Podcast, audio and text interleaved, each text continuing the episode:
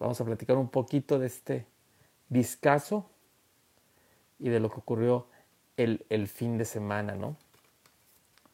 Vamos a comenzar esta, esta charla, bueno, pues obviamente poniendo un poquito de contexto.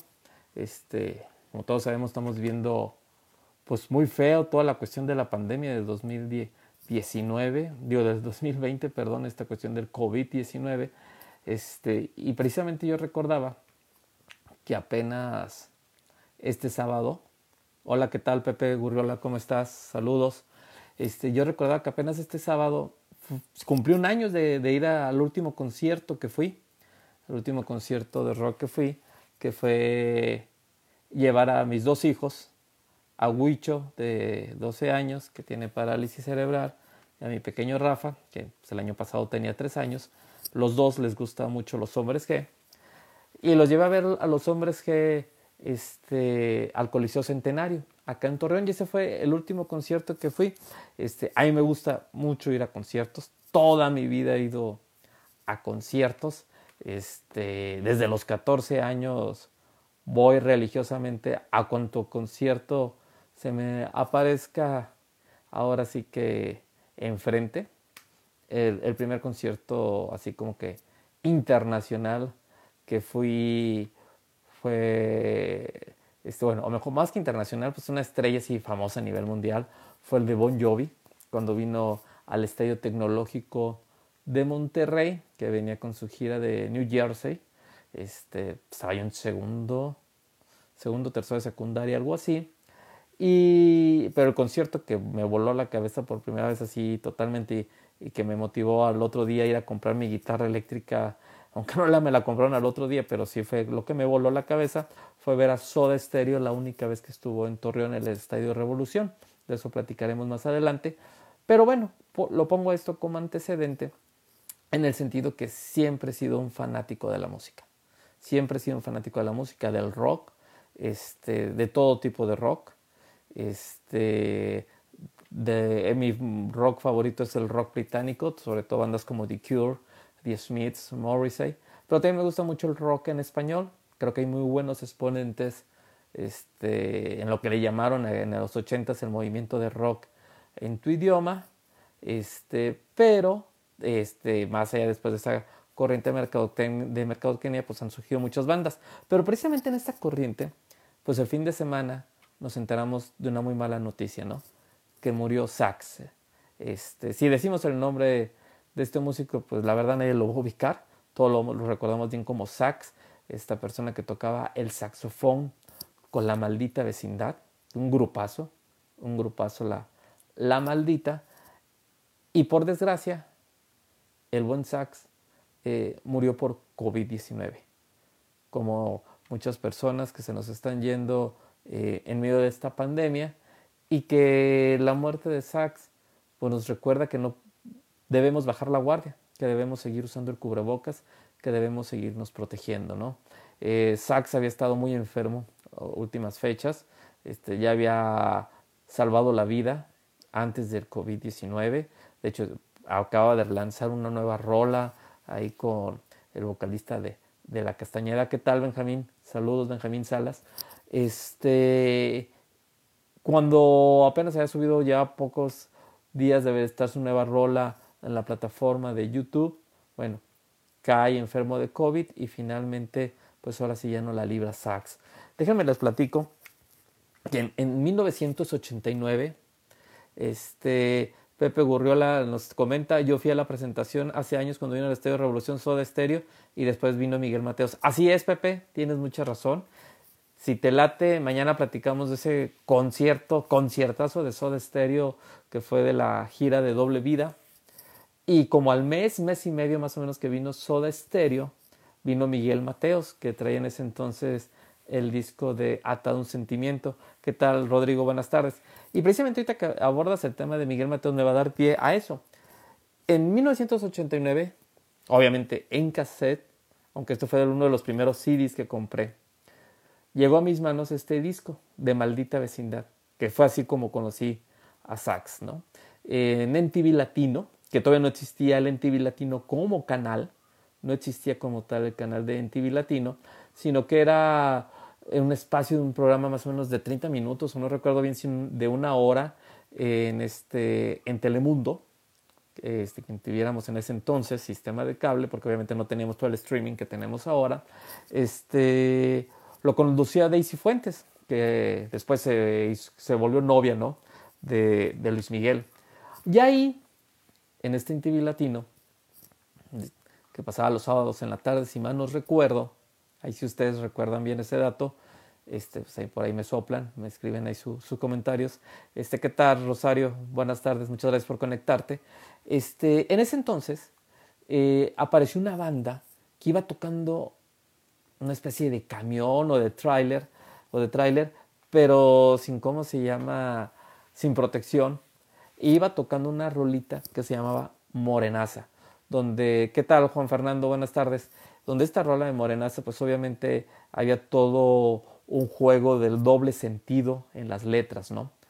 En ese entonces, estamos hablando de 1989, eh, y ahí se había convertido en un boom radiofónico la rola de Mátenme porque me muero de Caifanes, que fue así como el primer gran lanzamiento del rock mexicano en esa época, porque hay que recordar que antes había estado toda esta eh, generación del con rock, este, que había grabado estas disqueras de con rock con Kenny los Eléctricos, Ritmo Peligroso, los clips, los clips que después se convirtieron en los rostros ocultos, ¿no?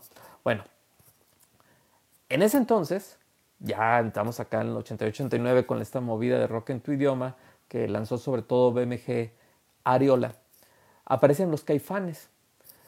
Nuestra generación, muchos de los que nos están viendo, por ejemplo Pepe, que ahorita mencionaba que él estuvo en el concierto de Soda Stereo y Miguel Mateos en el Estadio Revolución, pues el encanto de comprar los LPs o los cassettes o los primeros CDs, como este de la maldita, era de leer todos los créditos.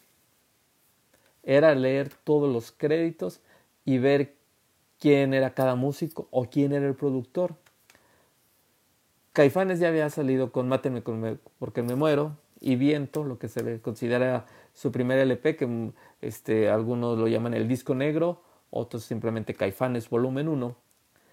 Y habían inundado la radio, ¿no? Con Mátenme con, porque me muero y viento. Y el productor, que a eso es lo que voy por la maldita, el productor de ese disco era Oscar López y el Cachorro López, que aunque comparten el mismo apellido no tienen nada que ver. Cachorro López en ese entonces era este, lo debe recordar Pepe, que está por ahí, el bajista de Miguel Mateos, que fue el que vino precisamente a tocar al Estadio Revolución en esa ocasión. Bueno, Oscar López era como el gurú en ese entonces del rock en español, que aparece muy poco, por cierto, en esta serie que ha generado mucha controversia en Netflix de Rompan Todos, Rompan Todo, perdón, pero en ese entonces Oscar López sería como a lo mejor para las nuevas generaciones este Gustavo Santolaya. Y Oscar López para mí se convirtió en una especie de referente de que artistas que él producía tenían calidad. Entonces así llegué llegaron a mis manos y descubrí a, Fobia, el primer disco de Fobia.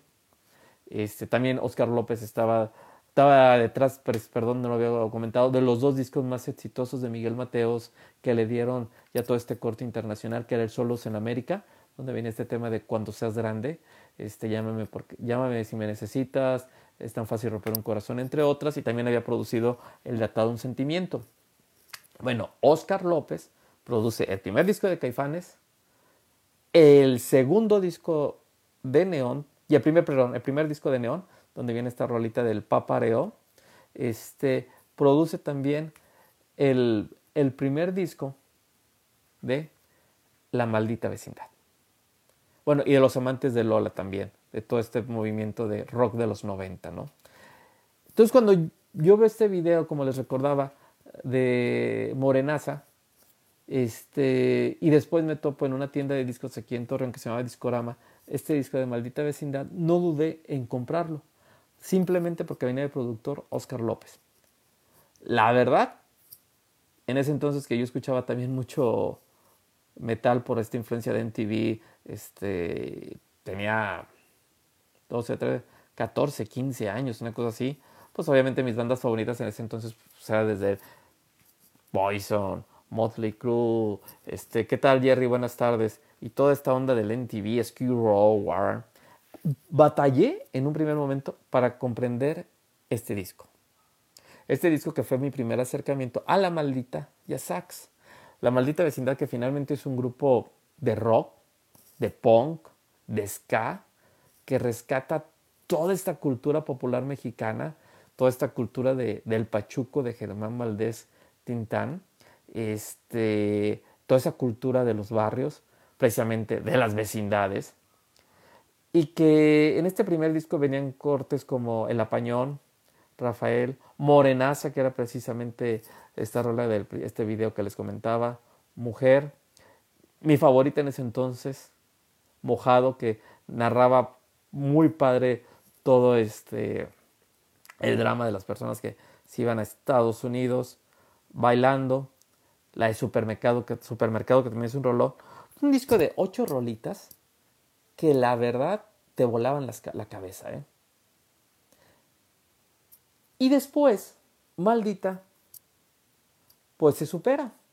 Este disco, que es un discazo, se quedó totalmente rebasado en el buen sentido, porque maldita da un salto más allá, da un brincote, maldita vecindad, con lo que fue su segundo disco, que es El Circo, que es uno, está considerado como uno de los mejores discos de rock mexicano. Y este disco de, del Circo, donde vienen obviamente temas como Kumbala, este, Pachuco, este, un poco de sangre, Solín, entre otras, fue el que, catapultó a la maldita. Este, y lo llevó pues, a otros niveles, ¿no? Una banda que giraba mucho en Europa, en el underground europeo, y que llevaba toda esta cultura de las vecindades del Pachuco a todo el mundo. Bueno, la primera vez que vi yo a la maldita en vivo, era impresionante o era imposible no prenderte, no meterte a bailar slam. Y uno de los personajes, obviamente en todas las bandas, hay un personaje que llama mucho la atención, que es particularmente el frontman o el vocalista. En este caso Rocco, que es un excelente vocalista. Este, y normalmente en las bandas de rock, pues mucha gente pues ya se clava en, la, en el guitarrista, si es un gran solista, o dependiendo cuál sea tu instrumento favorito, ¿no? El baterista o el bajo, etcétera. También la maldita traía las percusiones. En vivo era todo un show ver lo que hacía este el lobito en el bajo ahí de la maldita. Pero alguien que llamaba, ¿qué tal Luis? Tal tocayo Luis Ávila. Este, buenas tardes. Alguien que llamaba mucho la atención por su look, sin duda era Sax. Además de que no era muy común que las bandas de rock trajeran un saxofón como un integrante fijo, ¿no? Es ahorita que por ahí recordaba Pepe Gurrola el concierto de Soda Stereo de, de, Doble Vida. ¿Qué tal, Jorge? Muy buenas tardes. Este, en el Estadio Revolución. En esa gira de Doble Vida, Soda Stereo traía un saxofonista en vivo, pero era músico invitado. El sax no, sax era un integrante de la maldita. E incluso el mismo sax que recordemos, ahora falleció este fin de semana, por desgracia, por COVID-19, Sax, este, él fue el último en llegar a la maldita. Él fue el último en llegar a la maldita. ¿En qué sentido? Sax es originario de San Luis Potosí. Desde muy chavito comenzó a tocar los instrumentos de viento. A los 12 años ya andaba tocando. Y juntó una, una lanita y se lanzó con, su, con un amigo suyo al Distrito Federal a vivir en las calles, literal, para poder estudiar en el conservatorio. Eh, Sachs por ahí en algunas entrevistas recordaba que su dieta en esos días era un bolillo y, ¿cómo se llama? Y litro de leche. Y que esa era básicamente su, ¿cómo se llama? Su dieta. Esa era, era la dieta con la que estaba tocando todo el día en las calles, en el metro, para sacar algo de dinero y seguir practicando y estudiando. ¿no? Sax cuenta que un día pasa por una calle, hay una banda ensayando, escucha ruido, se mete a ese estudio de grabación, está esa banda y toca y le abren los integrantes de la maldita vecindad. Sax les dice, oye, ¿los puedo ver? Soy músico y ¿qué toca? Saxofón. Pásale maestro, era lo que estábamos esperando, un saxofonista Este, en ese momento Sachs pues descubrió que era ahora sí que el más letrado o ilustrado musicalmente, en el sentido que él sí sabía leer música, sus compañeros no, pero comprendió que lo importante también era el feeling, además de leer música obviamente, y saber escuchar. Entonces Sachs en ese momento se integra a la maldita vecindad este, y comienza su peregrinar por todos los toquines en el Distrito Federal. Este, en la Ciudad de México tocaban en, lo mismo en, en kioscos que en diferentes bares. Había un bar gay en ese entonces en la Ciudad de México que había un día a la semana que le dedicaba al rock, le daba chance a las bandas de rock mexicano, el 9, si mal no recuerdo se llamaba, y obviamente pues Rocotitlán, ¿no? Este antro que manejaban y tenían por ahí este, los integrantes de Botellita de Jerez. Y la maldita vecindad, pues obviamente muy distantes de Caifanes, aunque ambas bandas decían ser este, seguidores de Tintán, pero también muy diferentes a Fobia, tanto en el look como en la música. Pero crearon su propia historia, sobre todo con este disco que les comentaba del circo. Yo la primera vez que vi a La Maldita fue aquí en Torreón, en 1996, o sea, ya llovió, que era su momento top, su momento top con este disco de, del circo y que andaban girando por todo el mundo literal. Este, y hubo un concierto muy bueno aquí en Torreón, en la Plaza de Toros. No sé si ahorita Pepe que comentaba que estuvo en el de Soda se acuerde de este concierto en, la Plaza de Toros, eh, donde el cartel estaba, era, la banda estelar era La Maldita Vecindad, venía Fobia con su disco de Amor Chiquito, que es donde viene Revolución, Sin Manos, Sin Notízame y otras tantas, y venía La Lupita, que acaba de lanzar su primer disco, La Lupita, bajo el sello de, de Culebra. Eh, la sorpresa para los que asistimos a ese concierto es que abrió Robbie Draco Rosa.